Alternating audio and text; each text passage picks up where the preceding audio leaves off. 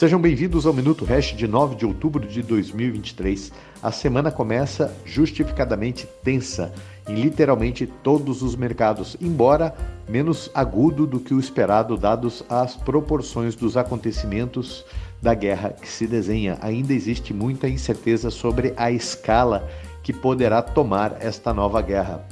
No momento, o Bitcoin perto dos 27.500 dólares por volta do meio-dia.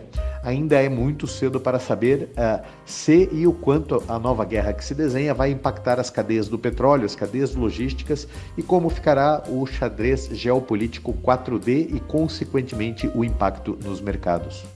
Uma curiosidade do mundo do Bitcoin, já conhecida pelos entusiastas, mas que vale repetir de tempos em tempos para o aprendizado de quem chega, é que Satoshi Nakamoto imortalizou no blockchain do Bitcoin a manchete do jornal The Times de 3 de janeiro de 2009, na qual dizia-se: chanceler à beira de um segundo resgate aos bancos.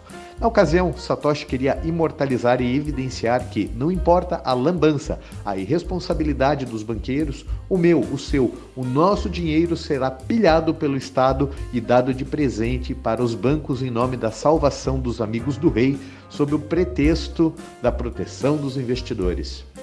É, um fato notavelmente bastante interessante é, são as coincidências bastante bizarras entre o janeiro de 2009 e o outubro de 2023. Estamos vivenciando uma nova crise bancária global, em que os juros nos Estados Unidos ameaçam dezenas, talvez centenas de bancos médios, ou seja, novamente os chanceleres dos bancos centrais do mundo estão à beira de um novo grande resgate aos bancos.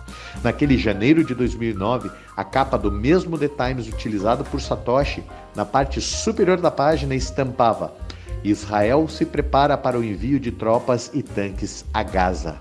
A história não se repete, mas ela rima. Minha solidariedade às vítimas civis do terrorismo lunático, a mesma humanidade que consegue ser sublime e infelizmente consegue ser abjeta. Se cuidem, um grande abraço.